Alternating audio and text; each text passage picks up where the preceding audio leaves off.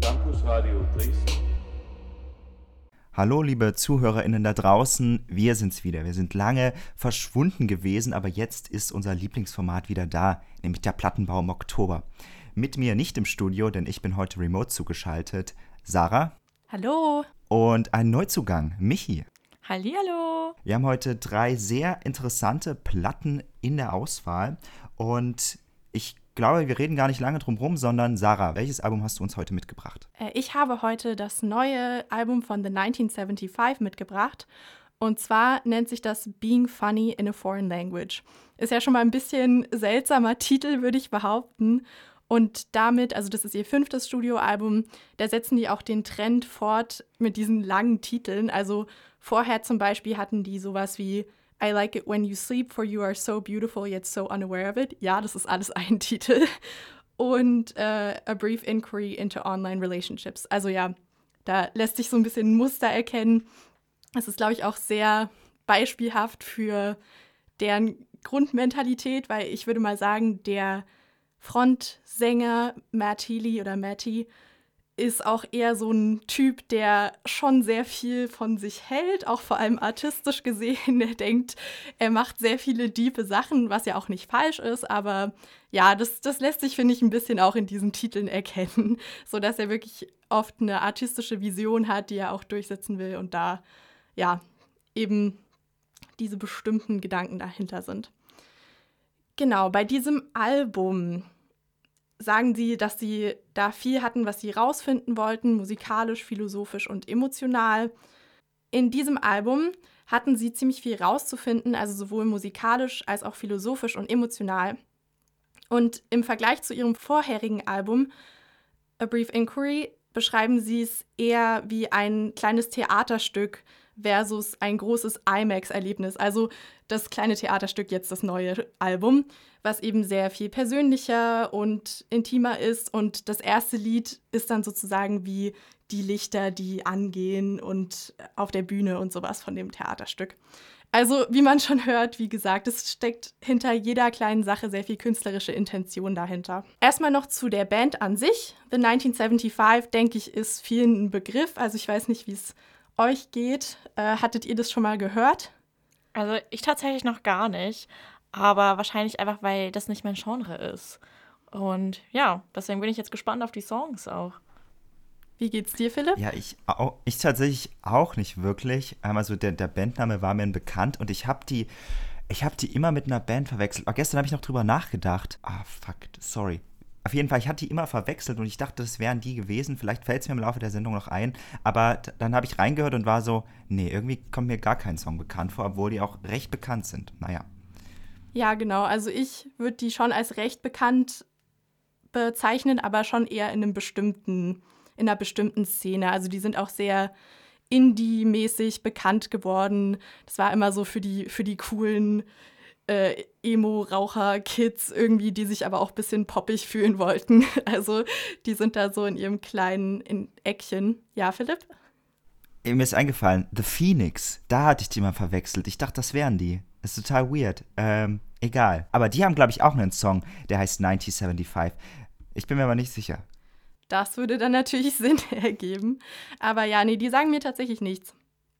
Aber wie gesagt, The 1975 2002 gegründet als Schülerband in Manchester von vier guten Freunden. Und zwar, wie gesagt, der Frontmann Matthew oder Matty Healy. Der ist auch so ein bisschen das Gesicht der ganzen Band, der überall auf den ganzen Postern ist und so. Man sieht jetzt auch hier bei dem Albumcover, da steht er auch auf so einem alten Auto und es ist wirklich auch nur er. Aber natürlich ste steckt hinter dem ganzen Prozess noch ein paar andere Leute. Und zwar sind es auch George Daniel, der Schlagzeug spielt und auch viel produziert und die Lieder mitschreibt. Außerdem Adam Henn, der E-Gitarre spielt und Ross McDonald am Bass. Und ja, wie gesagt, die sind halt super close, auch eine richtige Freundesgruppe, die über sich selber meinten, we've been a band longer than we've been people. Also die sind richtig integriert in die Leben von sich gegenseitig und ähm, ja, haben also bis zu diesem Album, jetzt hat sich das geändert, aber bis jetzt haben die auch ihre kompletten Songwriting-Credits und alles komplett äh, aufgeteilt, auch das ganze Geld und so, auch wenn einige mehr in dem kreativen Prozess beteiligt waren als andere. Das fand ich eigentlich ziemlich beeindruckend. Ich weiß nicht, habt ihr schon irgendwelche Statements zu dem Album? Habt ihr denn schon mal reingehört überhaupt? Naja, ich habe vorhin ähm, mal ein bisschen kurz reingeschnuppert und ich fand, es, also es hat mir gefallen, tatsächlich, ja. Und deswegen, ich weiß jetzt nicht, welche genauen Songs du ausgesucht hast, aber da bin ich ein bisschen gespannt. Ja, ich habe das Album auch schon gehört. Ähm, tatsächlich jetzt auch, also nicht mehrmals, aber einige Songs auch mehrmals. Und es war bei mir so eher so ein Slowburner, würde ich sagen. Weil am Anfang konnte ich überhaupt nichts damit anfangen. Ich dachte so, hä? Nee, irgendwie gefällt mir das gar nicht. Ähm, und dann habe ich aber einige Songs gefunden, die ich dann doch beim mehrmaligen Hören dann, wo ich mich schon so ein bisschen verliebt habe. Genau, in dem Anfangssong habe ich auch eine Hommage entdeckt. Wenn wir den gleich spielen werden, dann kann ich dazu noch was Näheres dazu sagen. Aber als ich das dann entdeckt habe, war ich so, ah, stimmt, das ist ja richtig cool. Ähm, genau, also ich möchte jetzt noch kein äh, Urteil fällen, aber es war, hat auf jeden Fall gebraucht. Es war nicht Liebe auf den ersten Blick. Ja, auch komplett legitim natürlich. Ähm, ja, also mir hat das Album auch gut gefallen. Ich war ein bisschen überrascht, weil die vorherigen beiden Alben sehr viel experimenteller waren. Also da waren sehr viel mehr Sachen aus verschiedenen Genres dabei und ich fand hier war es schon relativ, ja, in einem, ein, zwei Genres so konnte man das meiste klassifizieren. Aber ja, ohne weiteres Drumherum-Gerede würde ich gleich mal mit dem Titelsong, oder nee, nicht Titelsong, würde ich gleich mal mit dem ersten Song anfangen. Und zwar heißt der The 1975 von The 1975.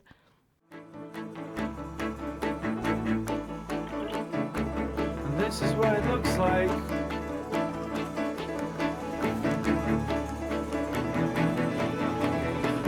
About my 20s, I was learning the ropes. I had a tendency of thinking about it after I spoke. We're experiencing life through the postmodern lens. Oh, call it like it is. Making an aesthetic out of not doing well and reminding all. So, das war der erste Track, The 1975. Und zwar machen die das tatsächlich so, dass sie auf jedem von ihren Alben den ersten Song The 1975 nennen. Und ihr erstes Album hieß auch The 1975. Also man sieht auch schon so eine gewisse Selbstverliebtheit ist da.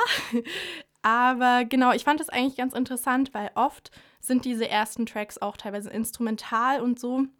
Aber die fungieren immer als eine Art Einleitung zum Album. Und hier wurde auch konkret gesagt, dass es sozusagen das Einführen in die sozialen und politischen Umstände dieser Zeit ist, wo das Album aufgenommen wurde, bevor es dann im Album selber vom Inhalt her um die Umstände und das Leben von der Band bzw. von Matty Healy selber geht und das dann eher so seine Gedanken sind. Genau, äh, ja, wie fandet ihr den Song? Was hattet ihr für Assoziationen? Also, ähm, mir hat das sehr gut gefallen. Ich kann mir vorstellen, dadurch, dass es äh, der erste Song war, ähm, von dem Album, ähm, dass es natürlich wahrscheinlich auch der beliebteste ist unter allen. Ich denke tatsächlich eher nicht. Also ich glaube, der beliebteste, da komme ich dann später noch dazu. Ah, okay, interessant. Aber ich finde es ganz lustig. Ich finde auch ganz lustig, wie du so unterschwellig deine Meinung ein bisschen über den äh, Komponenten ähm, mitteilst. Ähm, nee, also ich fand ihn toll. Tatsächlich, ja. Hat mir gefallen. Ich finde es ganz interessant, jetzt doch mal mit der Assoziation mit diesem, man betritt so einen Theaterraum. Ich glaube, ähm, mit dem Wissen ähm, hatte ich tatsächlich diese, dieses Bild im Kopf. Ähm, und es ist auch mega interessant, was du gerade als Fun Fact genannt hast, dass dieser Song immer The 1975 heißt. Äh, und die, die Hommage, die ich äh, festgestellt habe, also ich habe sie nicht festgestellt, aber ich habe es gelesen äh, auf Pitchfork. Und das ist eine Hommage an den Song All My Friends von LCD Sound System. Das ist eine Band aus äh, New York City. Äh, James Murphy ist der Sänger und da gibt es quasi so ein, so, so ein Klavierchord die ganze Zeit, der so hämmert. Und das hört man ja auch hier am Anfang und das zieht sich auch die ganze Zeit durch. Also du hast ja wie so einen treibenden äh, Klavierchord-Sound und ich, äh, natürlich, ne, ich finde den Song natürlich auch so schön, ähm, ohne jetzt die Referenz, auch mit der Referenz, einer meiner Lieblingssongs tatsächlich, ähm, hat das Ganze nochmal eine emotionale Tiefgründigkeit für mich. Und ich mochte auch die experimentellen Jazz-Tunes, die du hattest. Also du meintest ja auch, ähm, dass die äh, in den vorhergehenden Alben so ein bisschen experimenteller waren. Vielleicht ist das auch wie so eine Präferenz an die anderen Alben. Und das, das mochte ich ganz gern. Das ist irgendwie auch noch so eine, so eine experimentelle Klangstruktur, die jetzt nicht so, da so überbordend drüber war, aber schon so im Hintergrund. Das mochte ich irgendwie ganz gern, ja. Ja, kann ich nur zustimmen. Äh, mir gefällt der Song auch sehr gut. Ich am Anfang, ja, ist er für mich nicht so rausgestochen beim ersten Mal, als ich das Album angehört hatte. Wie gesagt, weil das eben immer so ein Einleitungssong eher ist, auch bei den anderen Alben, der immer so ein bisschen unter den Teppich gekehrt wird, weil ja, das ist halt einfach so ein bisschen der Anfang so und danach geht es halt richtig los. Aber dieses Mal hat er mir echt gut gefallen, war ich positiv überrascht. Und ich wollte noch mal ein paar Lyrics highlighten, die ich ganz cool fand, eben in Hinblick auf dieses, ja, dass es so die soziale das soziale Umfeld aktuell darstellen soll und sowas. Äh, eine Sache, wo man, glaube ich, in unserem Alter ganz gut relaten kann, ist, er meinte, I'm sorry about my 20s. I was learning the ropes. I had a tendency of thinking about it after I spoke. Ähm, also das kann ich auf jeden Fall sehr gut nachvollziehen. Ich überdenke sehr oft im Nachhinein, was ich eigentlich gelabert habe. Äh, dann außerdem, you're making an aesthetic out of not doing well. Das ist ja auch so voll das Ding, vor allem im Internet, so aus seinem Mental Health-Zeug so gefühlt seine komplette Persönlichkeit zu generieren und sich so darzustellen. Und dann, was ich auch sprachlich einfach noch voll schön fand, war whimsical, political, liberal with young people as collateral. Also ja, wie gesagt, nochmal auf die politische mhm. Sache eher einzugehen. Genau. Yes finde das irgendwie ganz cool. Also, dass sie quasi wie so, okay, wir machen, wir bilden kurz den State of the Art ab und dann gehen wir aber, kehren wir uns quasi zu uns, ähm, sodass man wie so eine, so eine Trennung hat. Also man, der erste Song findest du dich noch so in der Realität, sage ich mal, und dann gehst du quasi in das Album richtig rein, ähm, wie so als Übergang. Das finde ich irgendwie ganz, ganz nett, so auch diese ästhetische Komponente, wie du meintest, dass er das so ein künstlerisches Konzept hat, ähm, klingt schon so ein bisschen durchdacht, ja. Ich glaube, das ist auch wahrscheinlich die Strategie einfach von 1975 und das, wo die wahrscheinlich auch damit ähm, sagen, okay, deswegen sind wir 1975 und mhm. das, ja, das hat was. Ja, auf jeden Fall. Also die verändern sich auch definitiv immer mit der Zeit, vor allem mit ihren Lyrics. Also die haben wirklich auch immer, auch im Rest des Albums, wirklich aktuelle Anspielungen auf Sachen. Hier in diesem Song natürlich besonders, aber auch generell geht es um irgendwelche, ja, gesellschaftlichen Sachen mit irgendwelchen Smartphone-Sachen, wie gesagt, politisches. Cancel Culture ist auch ein Thema ein bisschen mhm. in dem einen Lied. Okay, ich glaube, dann würde ich auch direkt zum nächsten Song übergehen. Und zwar ist es die erste Single gewesen aus dem Album und ich glaube, das ist eigentlich so der bekannteste Song, wenn ich mich nicht täusche. Und zwar nennt er sich Part of the Band. She was part of the Air Force, I was part of the band. I always used to burst into my hand. And my, my, my imagination. Was living my best life, living my parents' way before the pain, penance, and verbal propellants. And my, my, my cancellation.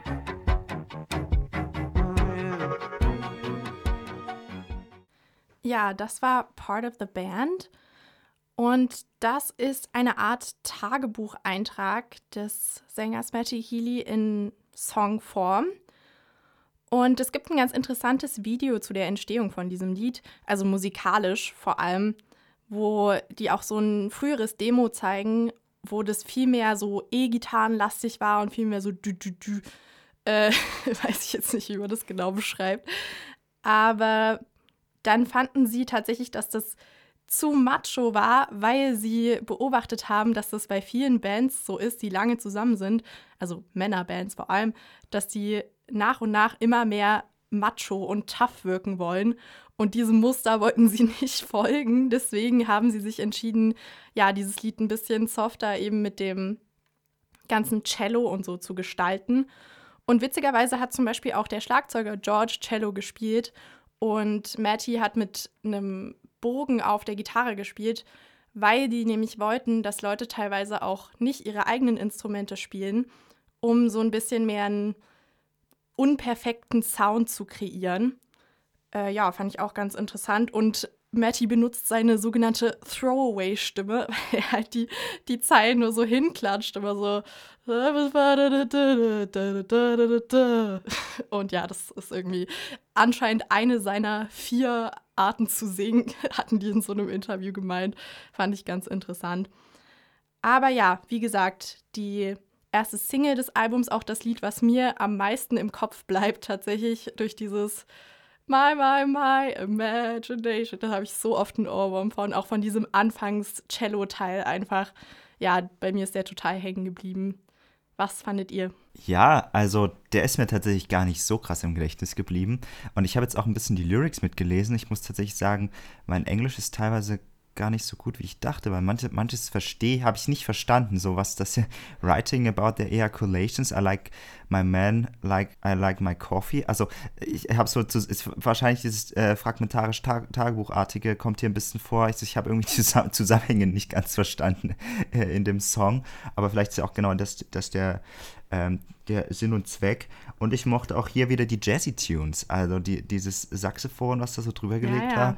Äh, ich, ich hatte so, ähm, so Paul Simon Graceland-Vibes, äh, äh ah. ein bisschen ganz interessant. Ja, also ich, das, ich weiß nicht, das zieht sich auch durchs ganze Album und ich finde das irgendwie, das, das mag ich richtig, genau.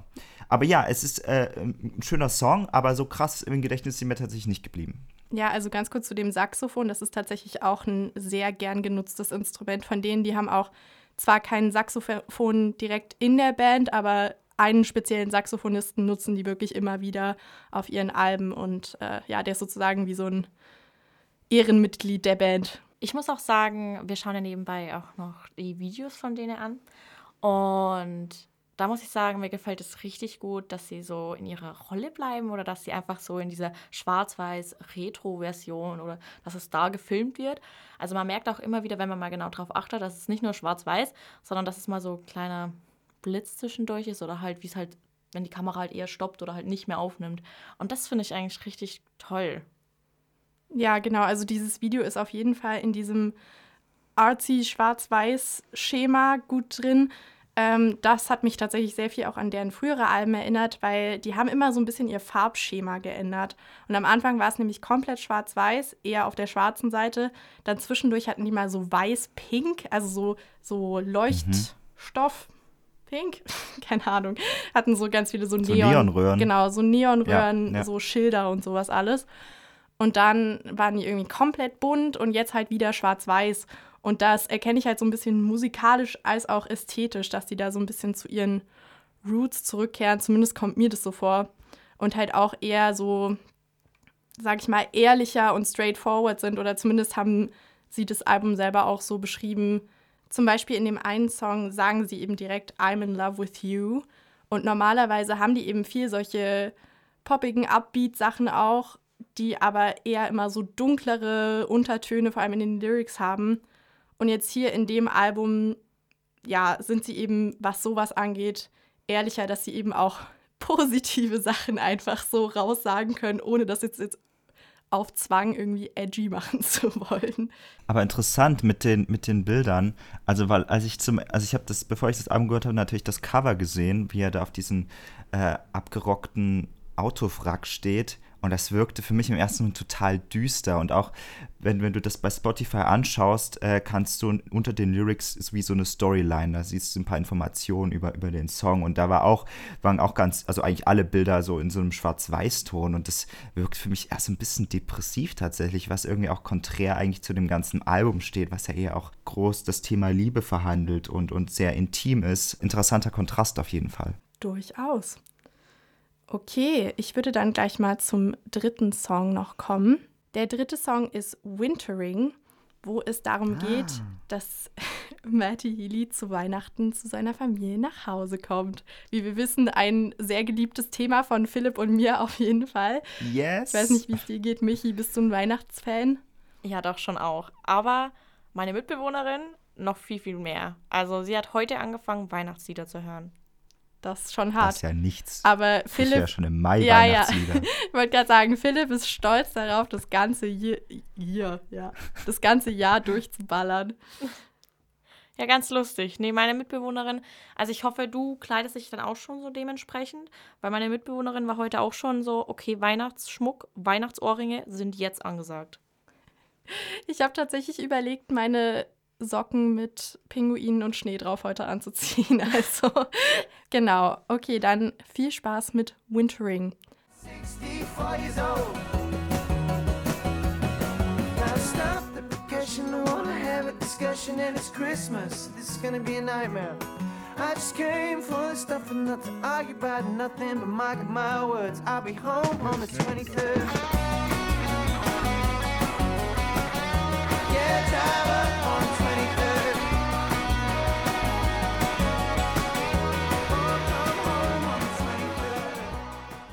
Ja, das war Wintering. Und da geht es im Prinzip darum, dass es früher bei so Familienzusammenkünften und sowas immer Diskussionen gab über sowas wie Monopoly und dass es dann heutzutage aber immer politisch eher sein muss, mehr oder weniger, oder dass das sogar von jungen Menschen anscheinend befürwortet wird, dass man auch über so diesen Generationsunterschied und so redet mit Familienmitgliedern zum Beispiel, aber dass Matty das eigentlich gar nicht unbedingt so gut findet und dass das bei seiner Familie auch nicht so ist und dass er das mag und dass es einfach schön ist, so wieder nach Hause zu kommen zu Weihnachten und halt einfach ja mit den lieben Leuten zusammen Zeit zu verbringen. Wie fandet ihr den Song? Ja, also ich mochte ihn natürlich. Äh, genauso wie die anderen zwei. Äh, also du bringst mich hier komplett in eine andere Richtung von meinem Musikgeschmack. Nee, aber ähm, ich finde es ganz interessant auch mit den äh, Diskussionen im Familienbereich. Ich weiß gar nicht, wie meine Meinung dazu ist tatsächlich. Ich glaube, ich finde es wichtig, dass man irgendwo drüber spricht, aber irgendwo hat man ja auch die Nase voll davon. Also ich finde, man beschäftigt sich ja immer und immer mehr und das ist auch wichtig so mit dem Thema und setzt sich auch mehr auseinander, äh, vor allem auch im Freundeskreis, aber in der Familie vor allem dann zur Weihnachtszeit, ne, dann eigentlich will man da mehr die Zeit genießen und vielleicht über das Positive reden und man spricht ja gern so vor allem über politische Themen und alles andere eher über das Negative. Kann ich auf jeden Fall relaten. Also mit, mit The 1975. Ich finde es auch, ich mag es auch gar nicht, wenn zu, vor allem zu Weihnachten dann irgendwelche politischen Diskussionen angeregt werden. Ich mag den auch, Song auch sehr gern. In meinen Notizen habe ich mir in Caps Weihnachten dahinter geschrieben. ähm, und äh, die Textzeile I got home on the 23rd. Und ich glaube, dieses Jahr werde ich auch am 23. erst nach Hause kommen. Deswegen konnte ich total relaten und ja, ich mochte den Song auch ganz gern. Ja, schön. Ich würde nur noch mal ganz kurz die eine Zeile highlighten, die mir sehr gut gefallen hat. Und zwar ging das so: Now stop the percussion. I want to have a discussion. Und dann hören halt wirklich die Percussions auf. Und ich liebe das so, Ah, wenn in einem Lied sowas gesagt wird und dann passiert das auch musikalisch. Das finde ich immer total witzig. Könnte ich noch einen Song erwähnen, den ich, äh, den du jetzt leider nicht genommen hast, aber der mich ähm, beim ersten Mal hören fand ich ihn ganz nett und dann habe ich ein paar Informationen gelesen und war dann so, oh. Und zwar ähm, Looking for Somebody to Love. Und ich dachte erst, ah, was für ein cooler Song. Ähm, ganz, ganz easy Vibes, ja, poppiger äh, Klang, Hintergrund. ist wirklich irgendwie nichts Schweres. Und dann ähm, habe ich mir die Lyrics durchgelesen und es geht tatsächlich um ein School-Shooting. Die Message war in dem Lied Somebody to Love, er hat eben niemanden gehabt, der ihm zugehört hat. Niemanden, den er quasi, wo er sich irgendwie aussprechen konnte und deswegen halt äh, so, sowas passiert ist und das irgendwie in, in verbunden mit, diesen, mit dieser Instrumentierung fand ich es ganz interessant. Okay, ja, hört's euch an. Habt ihr sonst noch irgendwelche abschließenden Worte zu dem Album, zu der Band? Ich glaube, meine abschließenden Wor- Worte wären eher so. Ich glaube, ich versuche mehr in die Richtung einfach mal mich so reinzutasten. Äh, und ja, ich bin gespannt, wann so neue Alben rauskommen. Ja. Ja, also ich bin tatsächlich auch ein bisschen positiv überrascht. Ich glaube, es ist jetzt nicht meine Favorite Band, auf, auf keinen Fall. Aber ich mochte es auch ganz gern, so gerade in dieser Herbstlichkeit, die gerade so stattfindet, habe ich das schon sehr gerne gehört, als ich jetzt auch zur Uni gefahren bin und durch, die, durch, durch das Laub geradelt bin. Ähm, fand ich schon sehr schön. Und ich möchte auch gerne mal in die anderen Alben reinhören, weil was du meintest mit diesen sehr experimentellen Sachen, das, äh, das, das hat mich so ein bisschen gecatcht und ich glaube, äh, ich werde mir die auf jeden Fall mal geben. Ja, sehr cool. Und du, Sarah? Ja, also für mich ist halt The 1975 echt ein sehr nostalgisches Ding, weil ich höre die jetzt nicht mehr super aktiv, aber also die waren so eins der ersten Konzerte, wo ich war mit 14, glaube ich. Äh, war auch sehr spannend, wirklich eine Freundin und ich aus der Schule damals. Wir sind zu diesem Konzert gegangen, was eigentlich ab 16 war. Und der stand da mit der Weinflasche und mit der Kippe auf der Bühne und hat halt ja während des Singens getrunken und geraucht und so. Für uns war das natürlich damals total skandalös. Ähm, ja, also ich bin so sehr viel damit aufgewachsen und vor allem jetzt, wo ich finde, dass einige der Songs wirklich auch so zu ihrem ursprünglichen Sound oder Vibe irgendwie ein bisschen zurückkehren. Ja, fand ich es einfach schön, da mal wieder so ein bisschen einzutauchen und die mal ein bisschen aktiver wieder zu hören. Und was du vorhin auch schon meintest mit dem so, ja, durch die Gegend radeln oder sowas, für mich sind die, ist das so die ultimative Automusik, weil ich habe die in, äh, als ich eine Zeit lang in Kanada war, habe ich das immer mit ein paar Freunden dort gehört, die waren richtig große Fans. Und wir sind halt einfach ganz viel durch die Stadt gefahren, weil Kanada im Winter, was willst du sonst machen, außer rumfahren? ähm, und haben halt die ganze Zeit The 1975 gehört. Und das war halt total schön, ja, einfach so, das so laufen zu lassen, weil man kann sich ein bisschen mehr darauf konzentrieren, wenn man Lust hat, aber muss man auch nicht. Man kann es auch einfach so laufen lassen nebenbei. Und es ist immer ganz gute, so, ja, paar Upbeat-Songs, paar gechillte Songs. Genau. Ja, also falls es jemanden interessiert, nice. wie gesagt, auch gerne mal in die älteren Alben reinhören. Aber damit gehen wir auch gleich über zum nächsten Album, zu unserem zweiten Album heute. Philipp, was hast du uns denn mitgebracht? Ich habe euch ein Album mitgebracht, was von einer recht unbekannten Künstlerin ist, einer deutschen Künstlerin, mit dem Namen Fufi50. Sehr ungewöhnlicher Name. Und ich habe Fufi50 zum ersten Mal letztes Jahr im September entdeckt. Das hat mir ein Freund gezeigt und ich war komplett hin und weg. Aber wer ist Fufi 50? Fufi 50 ist natürlich eine, was heißt natürlich, Fufi 50 ist eine Kunstfigur. Und zwar taucht sie das erste Mal in einem Theaterstück der Volksbühne Berlin in dem Stück Don't Be Evil von 2019 auf. Äh, und gespielt wird diese Kunstfigur von Vanessa Leubel, äh, so heißt sie mit bürgerlichen Namen, die Fufi 50. Äh, und sie ist Schauspielerin, hat an der UDK Berlin studiert und ist in, in vielen Theater-, Film- und Fernsehproduktionen zu sehen. Film unter anderem Oh Beautiful Night oder Future 3. Genau, sie hat an der UDK, wie gesagt, studiert, ist danach äh, ans äh, Staatsschauspiel Hannover gegangen äh, und jetzt zum Schluss an der Volksbühne gewesen.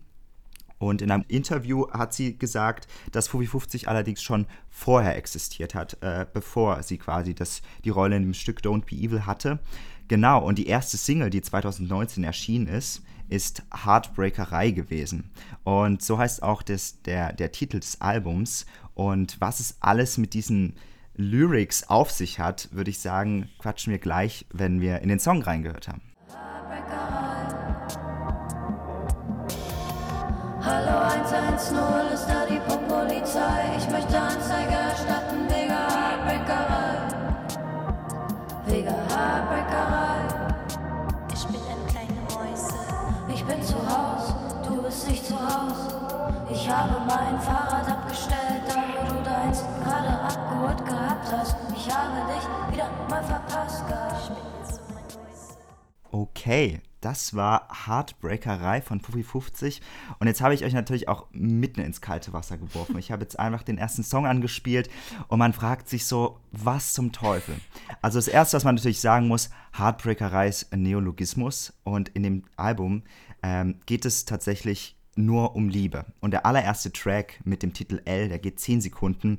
Es ist so eine Audio und dann sagt sie, ja, wir müssen irgendwie ein Thema suchen, wir müssen irgendwas eingrenzen. Und dann sagt sie Liebe, was natürlich erstmal total selbstironisch ist, denn gefühlt jeder zweite Song auf dieser Welt, wenn nicht sogar jeder 1,5. Song, handelt einfach von Liebe. Und dieses ganze Album zieht sich quasi durch in so einer selbstironischen Weise, vielleicht auch mal mehr, mal weniger. Und es handelt um Liebe, genau. Und Heartbreakerei äh, ist ein Song davon. Und beim Reinhören hat man bestimmt jetzt auch schon gemerkt, okay, sie benutzt sehr viele Anglizismen. Also es geht los mit, da kommt auch schon die Polizei-Shit. Ähm, also auch so ganz viele englische Wörter, die so an, eingestreut sind. Und was mir aufgefallen ist beim ersten Mal hören, oder was heißt beim ersten Mal nicht, aber beim mehrmaligen Hören, ich habe den Song mittlerweile schon so oft gehört, ich, ich kann mitsingen. Und ähm, ist, dass sie sagt, sie sagt nicht wegen Heartbreakerei, sondern sie sagt wege oder weger. Und das ist, ich finde, am Anfang war ich so, hä, die singt das doch falsch. Äh, und das macht sie natürlich bewusst, weil eigentlich würde man ja hier wegen Heartbreakerei sagen und es wäre quasi der, äh, der Genitiv, den man hier nimmt. Und ich weiß nicht, ob ihr das kennt, so Genitiv, Dativ ist manchmal so eine Sache, ne? Da im Umgangssprachlich benutzt man manchmal Dativ, obwohl es eigentlich der Genitiv ist. Und ich glaube, damit spielt sie ja gekonnt. Ähm, und ich finde es irgendwie ich finde das irgendwie auf eine Art und Weise richtig genial, wie sie halt mit Sprache umgeht. Und das werden wir in den anderen Songs auch noch hören, dass sie da ganz, ganz viele unterschiedliche Sprachen, also einmal singt sie auch in Italienisch, in, in Französisch. Also es ist wirklich super, super divers und man muss, glaube ich, reinkommen. Aber jetzt interessiert mich natürlich, was ihr über diesen Song denkt. Genau. Also ich finde es eigentlich ganz cool, äh, wie du es gerade gesagt hast. Ähm, weil man hat es gesehen, dass du deine Freude teilst mit ja. diesem Song. Also man hat erkannt, du konntest die Strophen, du konntest mitsingen und du hast es gefühlt. Und ich kann mir tatsächlich vorstellen, dass wenn ich mir diesen Song öfters anhöre, dass ich es genauso fühle und so mitweibe, aber halt zum Spaß, ne? Also, dass man merkt halt schon diese Ironie in diesem Song. Und ähm, ich, ich glaube, ich könnte es nicht immer hören, aber so ab und zu oder auch so Leuten zeigen diesen Song und dann einfach nur selber drauf abgehen, das, das würde ich entscheuen, ja. Ja, also ich fand generell das Album, aber auch diesen Song explizit einfach witzig. So, das ist eigentlich meine Hauptassoziation damit. Ich finde es einfach lustig. Auch so dieses, ja, was du meintest, dieses übertriebenen Nutzen von Anglizismen. Also das ist ja offensichtlich nicht mehr im normalen Rahmen, würde ich behaupten. Auf keinen Fall. Ja, das ist teilweise das halbe Lied so mit Anglizismen. Also das halbe Lied auf Englisch, aber halt so Denglisch-mäßig. Ähm, ja, also finde ich witzig. Wie gesagt, also ich habe das Lied jetzt ein paar Mal gehört und da ist mir schon aufgefallen, okay, ja, dieses wegen Heartbreakerei und so. Also der Refrain, so das geht schon ins Ohr auf jeden Fall. Aber so beim ersten Mal anhören hat es mich auch echt nicht so gecatcht. Also ich glaube, es ist relativ ähnlich wie, wie bei dir mit 1975, außer dass ich mich jetzt nicht ganz so ausführlich mit beschäftigt habe. Aber ja, also so die ersten paar Songs, die ich gehört habe, dachte ich mir so, okay, what the fuck, was passiert hier? Was ist das? Aber ja, dann ist es mir schon auch recht sympathisch geworden wir haben auch beide schon davor gesprochen und waren gespannt, wie du das rüberbringst, wie du den Song rüberbringst und wie du sie rüberbringst, ähm, weil wir beide noch nicht wussten, so, okay, was hältst du eigentlich davon? Also bist du so komplett voller Power dahinter oder eben nicht? Und wie ernst und wie ironisch magst du es sozusagen? Ich hatte mir auch ein paar Videos angeschaut, wie sie also quasi, als sie ist ja Fuffi 50 in dem, ist ja auch schon, also ich meine allein der, der Künstlerinnenname, Fuffi 50 ist ja, was bedeutet das, so 50? Also Fuffi, ne, ist ja quasi so, du hast einen Fuffi, so ein 50er 55, Fufi, irgendwie sowas. Also es ist auch irgendwie, also sie spielt halt, ich finde halt, sie spielt so genial mit Sprache. Ähm, und ich habe jetzt auch leider das Stück nicht gesehen, denn in diesem Stück präsentiert sie quasi ihren allerersten Song, Life ist scheiße, du bist nicht dummi. Also es, es ist so witzig, es ist wirklich so witzig. Also man sollte das natürlich alles nicht ernst nehmen. Oder beziehungsweise mit einer sehr großen Portion Ironie wie sie eben damit umgeht. Und äh, in so einem Interview von dem Magazin Gusto, Ablass für Massenkultur, absolut äh, total toller Name, äh, wird sie auch so gefragt, was sie denn zum Beispiel quasi macht, wenn sie keine Musik macht und dann sagt sie, ja, ich mache Urlaub. Sie wart im Prinzip auch in diesem Interview, fand ich ganz cool, diese Kunstfigur und das zieht sich halt äh, komplett durch und, das, und deswegen mag ich das so und sie trifft ja da, glaube ich, auch so ein bisschen einen Zeitgeist, also Anglizismen sind ja nichts Neues und sie treibt das quasi so auf die Spitze. Für mich ist es sehr erträglich, ähm, aber vielleicht auch auf die Spitze des Unerträglichen, weil man denkt sich so, hä, jetzt, jetzt haust du den Kasus komplett durcheinander und ja, ich meine, Sprache ist halt im Wandel und wer weiß, also ich meine, nochmal die Genitivproblematik angesprochen. Irgendwann wird es das bestimmt nicht mehr geben, vielleicht nur noch im Geschriebenen, äh, aber das, das, ist, das löst sich ja immer weiter ab oder es gibt äh, bestimmte Satzkonstellationen, da werden eben Präpositionen weggelassen, Artikel und sowas zieht sich ja auch in der gesprochenen Sprache fort und sie greift das eben auf und äh, setzt es halt in diesen Song um. Vielleicht interpretiere ich da auch viel zu viel rein, aber ich bin, ich bin wirklich hin und weg, ja. Äh, man, man, man, sieht wahrscheinlich meine Begeisterung, aber ich, ich finde es ich find's genial. Ja. Wir machen jetzt hier eine, eine totale Fufi 50 Hitparade. Und zwar ein weiterer super, super schöner, cooler Song ähm, ist Kontrollverlust. Und hier hatte ich das vorhin schon angeteasert. Hier benutzt sie auch so ein bisschen Italienisch, wenn ich das wenn ich das richtig rausgehört habe. Also genau, das werden wir jetzt gleich hören, aber viel Spaß mit Kontrollverlust. Das Piano.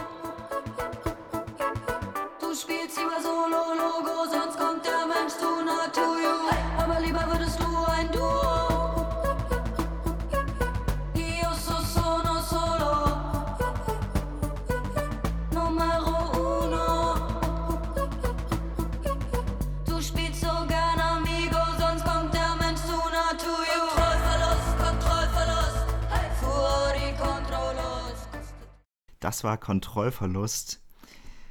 Ich glaube, ich, ich kann einfach nur in einer übelsten Euphorie, äh, sorry, über dieses Album sprechen, weil ich, also ich, ohne Scheiß, ich habe dieses Album bestimmt schon 20 Mal gehört, wenn nicht sogar mehr. Also es ist, ist, wirklich unnormal. Und ich weiß auch nicht, warum es so gefällt. Aber wie, wie auch schon hier, also hier kommt auch die Textzeile, sonst kommt der Mensch zu nah to you. Also wie sie einfach innerhalb dieses Satzes, also es ist, es ist absurd, es ist absurd. Und auch jetzt am Ende, diese, diese Reihe von DJ Bobo, Monika Bellucci, was weiß ich so, das ergibt ja irgendwie überhaupt gar Nee. keinen, weiß nicht, ob es Sinn ergibt. Es ist schon ein bisschen Dada, oder? Wenn man das jetzt so eine Kunstrichtung einordnen würde, dann wäre das, das wär der komplette Dadaismus. Aber wa- was haltet ihr von diesem, von diesem Song? Also ich finde tatsächlich, dass beide Songs ähm, einen guten Ohrwurm machen. Ja, also das haben beide Songs äh, sehr ähnlich. Und ich glaube, das, was dir ja auch gefällt daran, ist, dass sie ja genau weiß, was sie macht. Also das ist ja nicht nur so, dass man sich immer fragt, so, hä, ähm, was macht sie da? Also das, natürlich ist auch diese Verwunderung da, ja, und man denkt sich auch, what the fuck? Aber äh, gleichzeitig ist man ja so, irgendwie findet man auch geil. Weil es einfach, weil sie weiß, was sie macht und ich finde auch tatsächlich ihre äh, Videos äh, dazu richtig lustig. Ich Ja. finde die eigentlich die toppen noch am, am besten. Also der Song ist ja schon lustig an sich, aber dann die Videos, ich finde auch, also du meintest ja, dass sie ähm, schon im Theater war, oder? Ja. Ja, und ich Genau. finde, das sieht man. Also sie, Ja. und vor allem in dem ersten Song, da hat man es auch gesehen. Und das fand ich sehr amüsant. Redest du jetzt, also in dem Video, genau, das hatte so auch so eine, so eine Camcorder-Ästhetik. Also teilweise, die späteren Videos sind schon ein bisschen hochwertiger, aber das hat halt so eine, so auch so eine leichte Trash-Ästhetik und es, es passt halt total. Und ich, finde, es passt halt so gut auf diese Kunstfigur. Ja, auf jeden Fall. Äh, was ich auch wirklich krass fand bei diesem Lied, es catcht einen halt direkt vom Anfang mit diesem ein Cappuccino und du bist schon so, okay, lol, what, what's happening? Erstmal ein bisschen jodeln. Ähm, ja, Ja. also fand ich auch sehr amüsant. Ja, voll, auf jeden Fall. Und für alle, die jetzt natürlich noch nicht genug haben, kommt noch ein Song. Aber am 22.12. ist äh, Record Release Fire in Berlin. Also da spielt sie ein Konzert.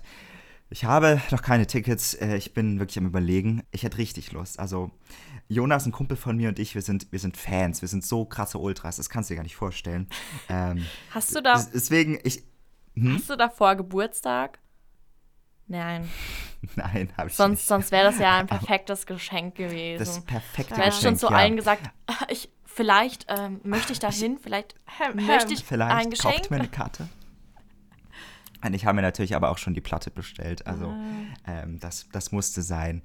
Genau. Aber jetzt kommen wir zu dem letzten Song, den ich mitgebracht habe, und zwar zur Hilfe. Ich glaube, hier spielt sie ein bisschen weniger mit Anglizismen und ich habe das Gefühl, der Song es ist nicht ernster. Also ernster diesem Album sucht man, glaube ich, vergebens, aber er hat irgendwie ein gesättelter.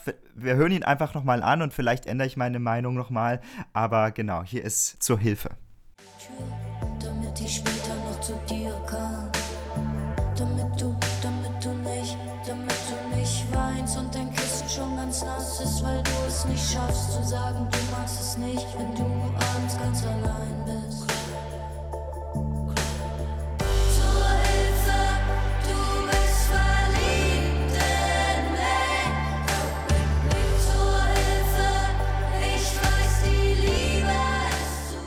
Ja, das war zur Hilfe. Und ich glaube, es war, es war nicht ganz so durchströmt mit Anglizismen. Jetzt kam natürlich das Ende des Liedes und dann sagt sie sowas wie, lasst mich kurz nachschauen. No, I was talking to you, erinnere mich daran.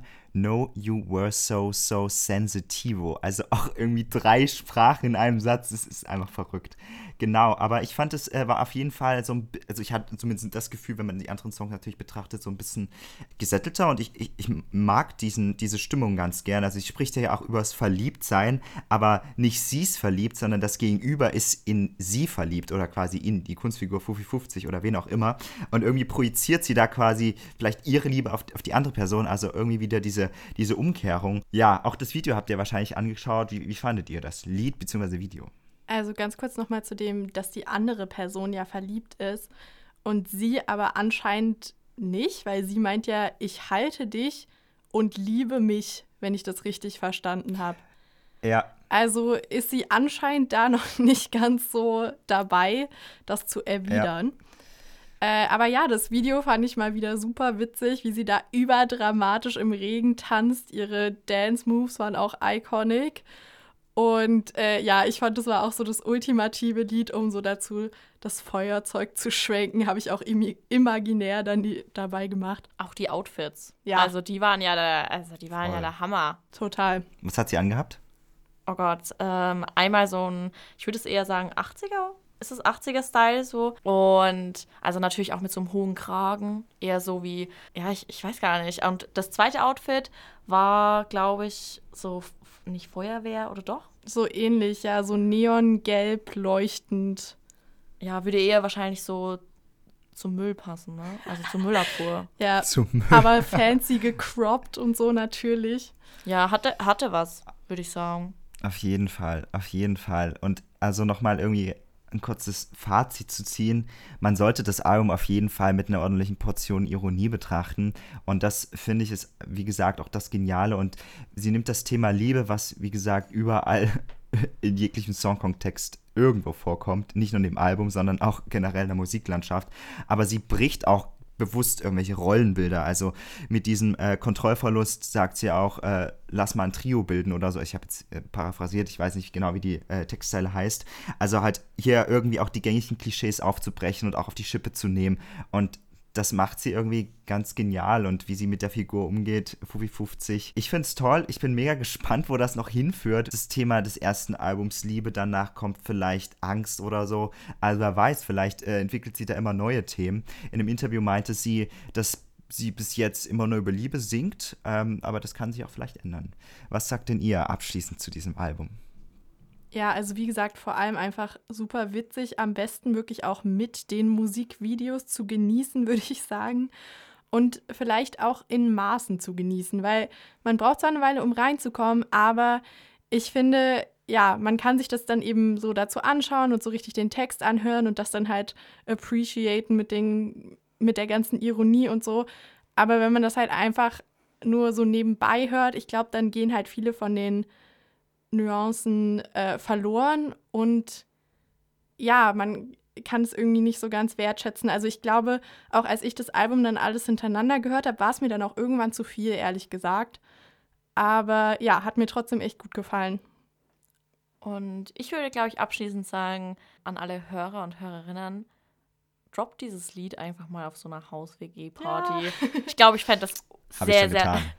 Ich glaube, ich finde das sehr, sehr lustig, Voll. wenn man einfach, wie du es auch bei uns gemacht hast, einfach so einfach abspielen lassen und mal die Reaktion abwarten.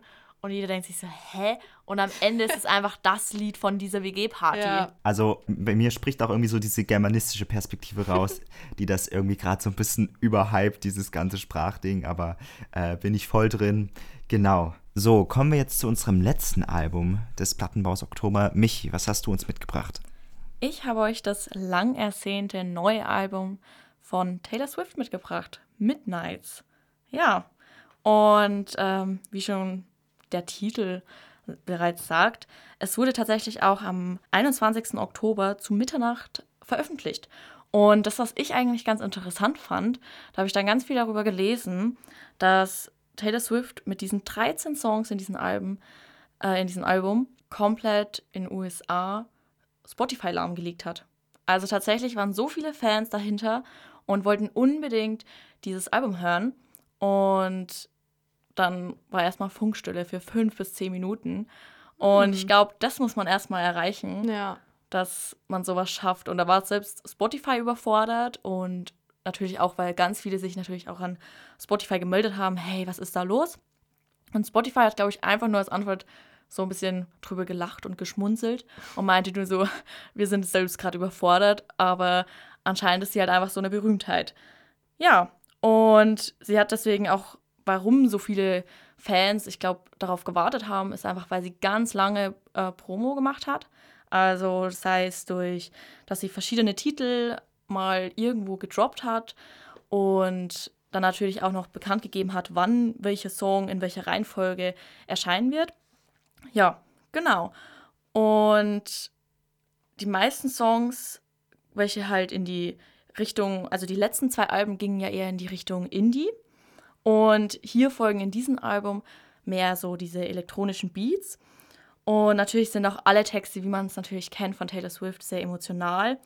Und dieses Album erinnert auch so ein bisschen an dieses letzte Album. Ich weiß nicht, ob ich das was sagt. Lover? Ja? Okay. Ja, und dennoch gibt es natürlich vereinzelte Songs. Ein Song, den habe ich natürlich euch auch mitgebracht, der so ein bisschen auch an Billie Eilish erinnert. Da möchte ich natürlich dann von euch auch wissen, so, erinnert ihr euch so auch daran oder ist das eher nur so von mir so der Gedanke? Ich würde einfach mal sagen, wir hören in den ersten Song rein und dann erzähle ich noch ein bisschen mehr darüber. Der erste Song, den ich euch jetzt hier so präsentiere, ist Antihero der Ohrwurm schlechthin, auch der beliebteste unter den Songs. Dann hören wir mal rein.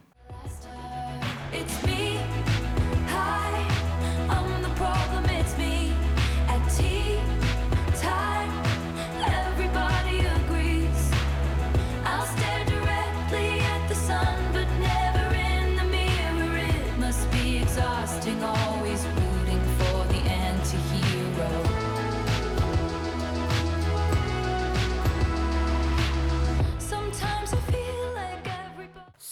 das war nun der Song Anti-Hero. Ein etwas ruhiger Pop, würde ich sagen. Und auch irgendwo klassisch Taylor Swift. Findet ihr auch? Ja, schon. Philipp, du auch? Ich muss mich jetzt ja outen hier. Ich bin überhaupt nicht im Taylor Swift Game, nicht mal ansatzweise. I'm, I'm totally sorry, vielleicht mal in, im Schlimm. Radio gehört. Deswegen kann ich da gar nicht äh, sowas dazu sagen, dass es ein Classic ist, aber es hört sich auf jeden Fall wie ein Classic an, ja. Ja, also ich muss sagen, ich kenne tatsächlich auch echt nur Oldschool Taylor, so die 2010er Klassik Sachen, aber ja, sonst so die letzten paar Jährchen war ich da jetzt auch nicht so hinterher. Aber doch, das Lied hat mir echt gut gefallen. Wie du auch schon meintest, echt riesiger Ohrwurm. So, ich habe schon gemerkt, wie das mir garantiert noch ein paar Tage im Kopf bleiben wird.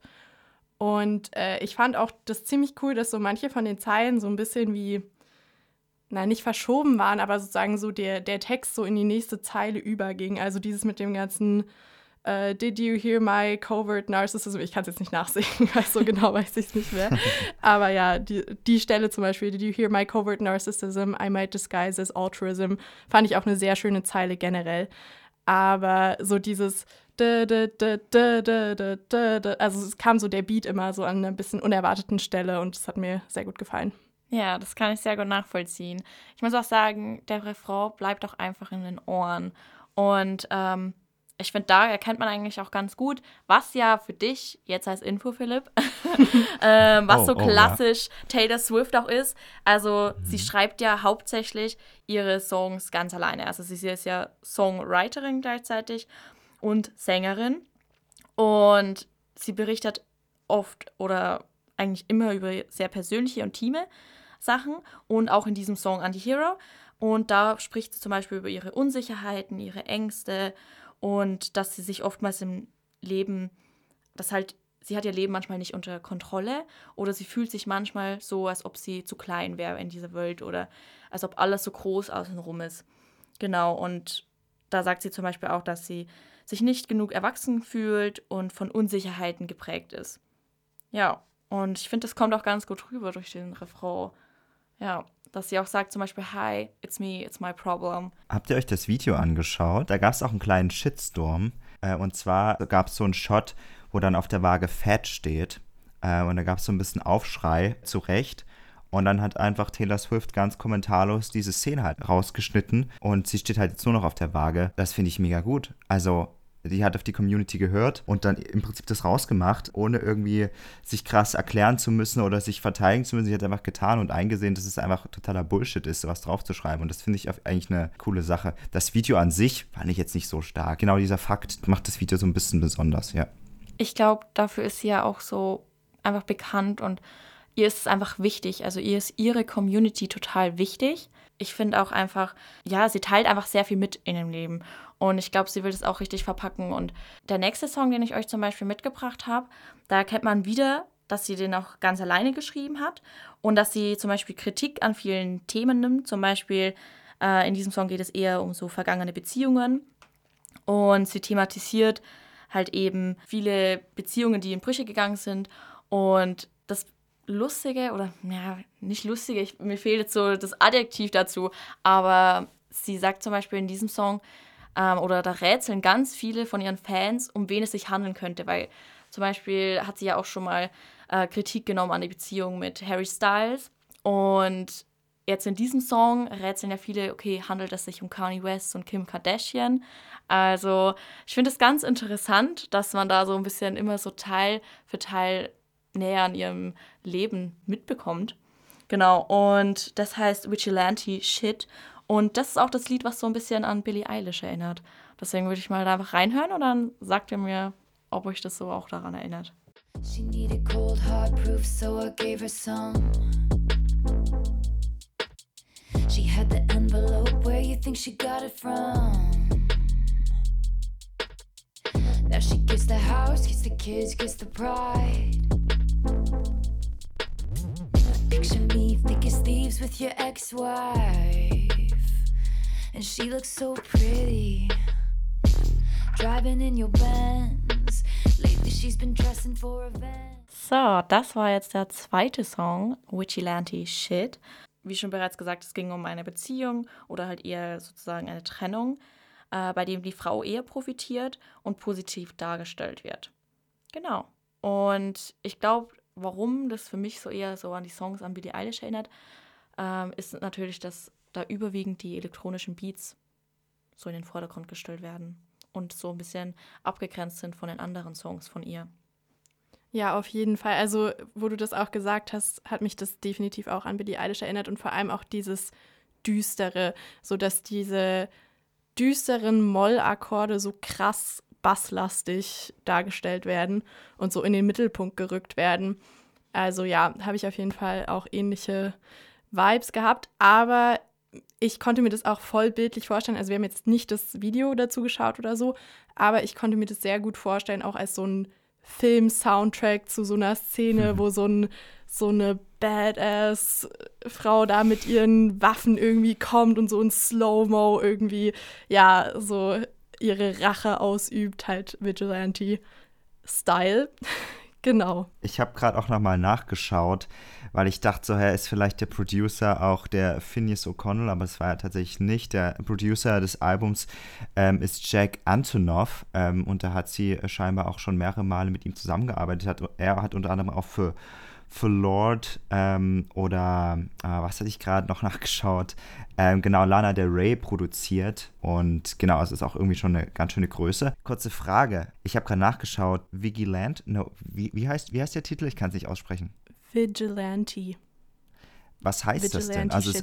Äh, das ist eine Person, die halt Rache ausübt. Also ich weiß das deutsche Wort dafür nicht, aber eine Person, die sozusagen ja gegen das Gesetz geht und selbst für sich Rache ausübt. Also so klassisches Film, ja, das.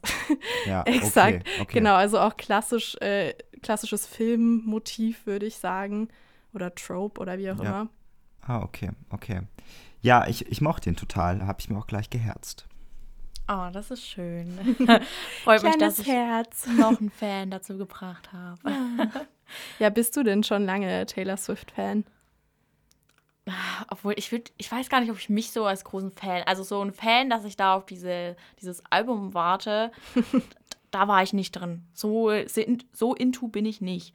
Aber äh, ich höre es schon auch gerne. So ab und zu und ich finde, sie ist so classic. Also mhm. ich weiß nicht. Ich finde es ein bisschen, bisschen traurig, dass du einfach keinen Titel nennen ka kannst von ihr, weil ich finde das schon must have. Ja. Kannst du wirklich gar keinen nennen, Philipp? Auch nicht so von den alten Sachen? Ich habe früher natürlich viel Radio gehört, aber I'm sorry, ich oute mich jetzt total und ich jetzt den Hate der ganzen Campus-Radio-Community auf Alles mich. gut. Aber ich könnte, ja- könnte, also wenn ich was höre, was so mega bekannt ist, dann könnte ich sagen, ah, habe ich schon mal gehört.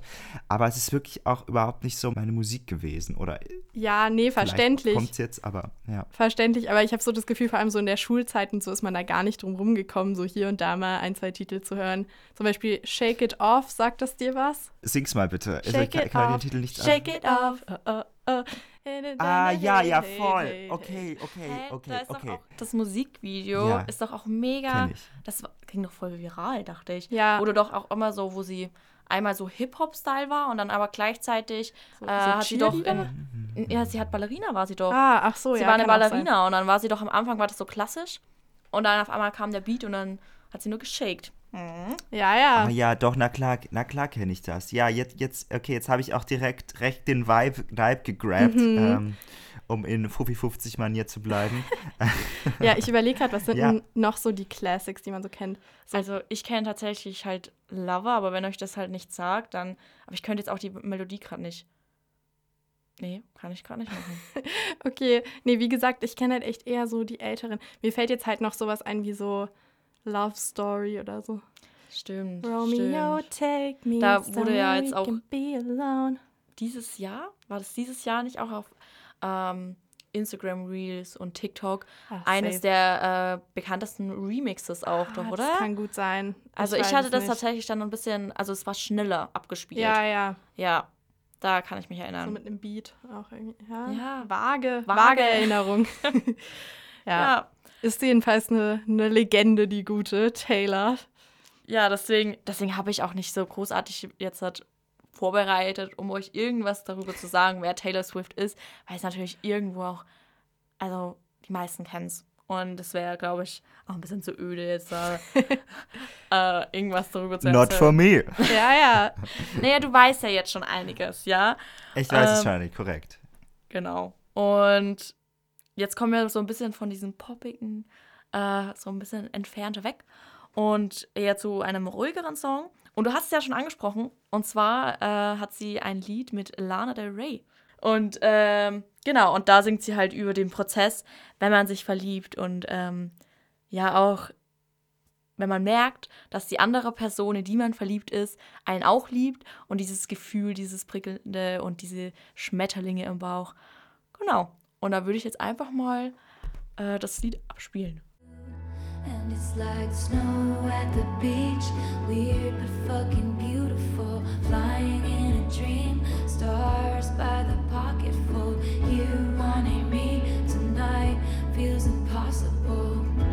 But it's coming down, no sound, it's all around. Like snow on the beach. Like snow on the beach.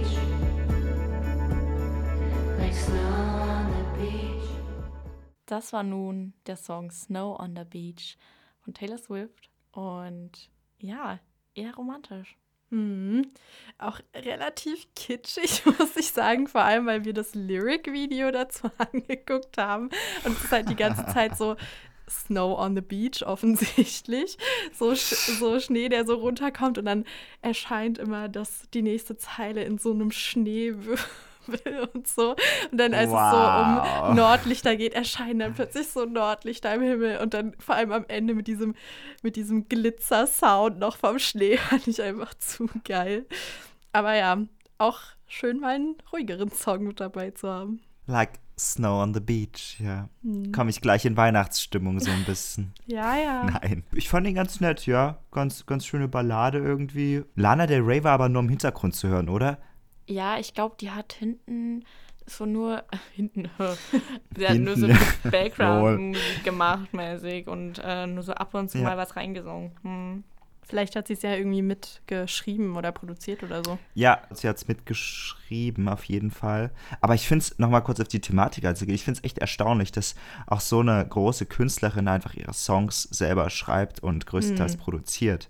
Was man ja irgendwie, gerade wenn man jetzt irgendwie in das Rap-Business schaut oder Hip-Hop, dann hast du ja irgendwie gefühlt 20 Leute, die dann einen Song schreiben. Und hier ist es halt wirklich, dass sie ja noch ihre Autorität da behält und das an niemanden abtritt. Sie hat auch irgendwie, ich glaube, 2020 zwei neue, oder nicht neu, sondern neue Alben rausgebracht, die quasi sie einfach re-recorded hat. Da gab es irgendwie Trouble mit der Zusammenarbeit und da hat sie das einfach nochmal neu aufgenommen. Ja. Und dann steht dann eben Red Tyler's Version und das andere war Fearless Tyler's Version. Also ich finde es ich find's richtig stark, ja. Ich muss auch dazu sagen, äh, sie hat ja, also das sind ja nicht wenig Songs. Ne? Also wenn ich das jetzt mal vergleiche mit 1975, ich glaube, das waren ja nur so sechs Songs, oder? Oder war das falsch? Au- Auf dem Album Ja. äh, elf, glaube ich. Ah, okay, doch. Okay. Weil ähm, hier in diesem Album sind es 13 Songs und sie hat drei Stunden später tatsächlich, also wenn ihr da mal so auf Spotify geguckt habt, ähm, da wurde als allererstes die äh, 3 AM Midnight Edition angezeigt. Und das fand ich ganz interessant. Sie hat wirklich drei Stunden später um 3 Uhr nochmal sieben neue Songs gedroppt. Echt, dass es so viele noch waren, das war mir nicht bewusst. Ja, also sie hat 20 Songs geschrieben und veröffentlicht und ich finde das schon viel. Krass. Aber ganz kurz nochmal. Marketing, Leute. Ja, ja. ja. Äh, ganz kurz nochmal. Ich weiß gerade nicht mehr, ob du das am Anfang schon gesagt hattest, aber ich glaube, ich hatte gehört, dass sie viele von diesen Liedern auch wirklich nachts geschrieben hatte, dass es deswegen so heißt. Weil Ja. das sozusagen so, ja, so ihre Ja, Late-Night-Gedanken dieses irgendwie waren. Melancholische auch. Ja, genau, und dass es halt das war, was sie irgendwie so wach gehalten hat, die Gedanken oder irgendwie so. Das fand ich auch eine interessante Idee für ein Konzeptalbum, dass halt alles Sachen sind, ja, was, worüber man sich halt nachts so Gedanken macht. Ja, genau. Ja, das stimmt. Und das habe ich noch nicht Ja. erwähnt. Ja, sie schreibt A collection of songs written in the middle of the night, a journey through terrors and sweet dreams. Also ich möchte das jetzt gar nicht äh, bestreiten, aber es natürlich auch, kann auch Marketing sein, ne? Ja. Äh, wer weiß. Ähm, Ja, aber ich denke, die schreibt echt genug Lieder, um da welche zur Seite nehmen zu können, nur für diesen Zweck. Äh, und ja, was du auch schon meintest, ich finde es auch recht beeindruckend und ich glaube, das ist auch das, weshalb sie so authentisch rüberkommt für viele, ist halt einfach dieses, dass man mehr oder weniger weiß, dass es halt wirklich ihre Gefühle widerspiegelt, ihre Musik. Und äh, ja, wa was du auch vorhin gesagt hattest, Michi, das finde ich auch interessant, dass man aber dadurch dann halt so viel rätseln kann, was jetzt sich worauf und auf wen bezieht, weil es ja schon auch relativ offen dann immer ist, mit wem sie zusammen ist oder zusammen war, was ja auch oft andere berühmte Persönlichkeiten sind. Und dadurch wird dann aber da so viel reininterpretiert und so. Und ich verstehe es, warum man das wissen will, so, weil es ist natürlich auch interessant, so Gossip und sowas alles, aber irgendwie, ich glaube, da wäre ich an ihrer Stelle, würde ich mich nicht trauen, so intime Sachen zu veröffentlichen, wenn alle über meine ganzen Beziehungen Bescheid wissen und so. die weiß ja, das ist ja eine Person des, des öffentlichen Lebens und dass da irgendwelche Klatschpressen hinter ihr her sind und dann irgendwelche Stories ihr nachsagen. Ich glaube, jeder Musiker, jede Musikerin ist, das ist ja quasi ein Ventil. Man macht ja nicht Musik, um das nur für sich zu machen, sondern um es irgendwie auch in der Öffentlichkeit zu zeigen. Ähm, würd ich- ansonsten würde man wahrscheinlich nicht. Das würde ich nicht so pauschalisieren, nee. Also ich denke, viele machen das vor allem für sich. Also klar ist da, wenn man es veröffentlicht, auch irgendwo der Gedanke, dass man das da vielleicht äh, Feedback haben will oder das irgendwie an andere Menschen rantragen will. Aber ich denke auch, dass Aber viele die Lieder erst schreiben und dann später irgendwann veröffentlichen. Also Auf jeden Fall, na klar, schreibt man die Songs für sich, aber man präsentiert sie irgendwie der Öffentlichkeit, sonst könntest du ja auch die Songs einfach für dich schreiben. Quasi wie das Gedicht in der Schublade, aber du willst ja, dass irgendwie eine Öffentlichkeit das erreicht. Also würde es schon sagen, dass man da in. Also ansonsten würde man ja keine Musik veröffentlichen. Ja, man will vielleicht, ich weiß nicht, ob der Kommerz irgendwann kommt, aber wahrscheinlich vorrangig für sich, aber dann auf zweiter Position natürlich das auch irgendwie ja, weitertragen. Aber Michi, du hast dich gemeldet.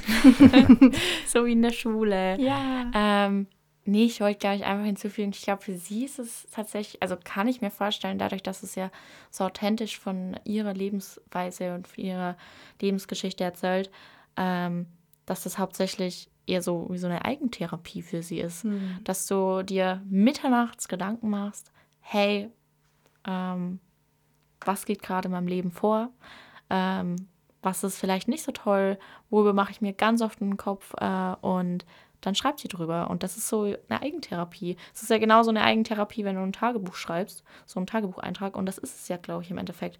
Sie macht sich wahrscheinlich so ein kleines Skizzen-Tagebucheintrag und dann denkt sie sich, hey, darüber könnte ich einen Song schreiben, hey, das wäre eine Melodie dazu. Ja, für viele ist ja Musik auch so eine Art Tagebuch. Also hatten wir ja vorhin auch bei The 1975 gehört, dass da auf jeden Fall auch ein paar Songs dabei sind, die so funktionieren. Ja, habt ihr noch irgendwelche, also was möchtet ihr noch zum Abschluss dazu sagen? Ja, ich würde noch mal ganz kurz das Cover in den Fokus ziehen. Das finde ich ganz interessant, weil das hat so eine 70er Jahre Ästhetik. Wie findet ihr das Cover? Also ich, ich versuche auch ein bisschen den Zusammenhang zu finden zwischen Cover und, und Album, ähm, habe aber bis jetzt irgendwie noch nicht so wirklich was gefunden. Habt ihr da irgendwie eine Idee oder denkt ihr, es ist einfach nur ästhetisch? Also wenn ich das jetzt mal mit dem Vigilante-Shit so in Verbindung bringen würde oder auch Anti-Hero, so das kann ich mir schon vorstellen. So ein typischer Filmmoment, wenn jemand so das Feuerzeug hat, bevor er irgendwas anbrennt und so ein bisschen so zerstörerisch und so. In dem Sinne kann ich es mir vorstellen, aber es sind ja nicht alle Lieder mit diesen Themen, deswegen weiß ich es jetzt auch nicht so wirklich. Aber ich denke, es ist bestimmt auch viel einfach wegen der Ästhetik. Ja, ich denke auch, dass viel mit der Ästhetik zusammenhängt. Hab da jetzt nicht so viel hineininterpretiert, muss ich ganz ehrlich zugeben. Ich meine, ich finde es immer, ich finde immer interessant, so das Cover ist ja auch irgendwie, gehört ja auch mit zum Album dazu und man be bewählt das ja bewusst aus. Aber cool, das reicht mir schon. ja, okay, dann würde ich auch mal zum Ende von unserer heutigen Folge kommen. Ja, wir hatten ein paar sehr coole Alben dabei. Also mir haben auch eigentlich alle ganz gut gefallen mal wieder. Ich denke, das ist, wenn man sich da mal ein bisschen reinhört, auch in Musik, die man vielleicht sonst nicht so hört, kann man immer wieder positiv überrascht werden. Zumindest geht es mir beim Plattenbau immer so. Ich finde, sie waren auch dieses Mal sehr unterschiedlich. Mm, das sowieso. Finde ich auch. Ich glaube, wir haben auch unseren Bildungsauftrag erfüllt. ja. Wissen Musikkultur. Alle Alben vereint natürlich nicht nur die Musik, sondern auch ein bisschen die Liebe. Die Liebe. Wow. Schön. Ja, also wirklich auch ein paar gemeinsame Themen, denke ich. So generell intime Gedanken, Liebe, wie gesagt, Gesellschaft. Okay, das kann man auch über fast jedes Album sagen. Wir hoffen, euch hat es gefallen. Uns hat es auf jeden Fall gefallen, würde ich sagen. Yes. Genau. Es war schön mit euch. Kann ich nur zurückgeben. Fand ich auch. Ja. Und es war natürlich super schön, mal hier meinen ersten Plattenbau-Beitrag zu leisten. Genau. Oder hier in dieser ersten Folge zu sein. Wuhu! Hier nochmal willkommen an Michi. Wuhu. Und hoffentlich bis ganz bald. Ja, habt noch einen schönen Tag, liebe ZuhörerInnen. Und wir hören uns bald wieder. Tschüss. Ciao. Tschüss. Campus Radio. Im Netz unter www.campusradio Dresden.de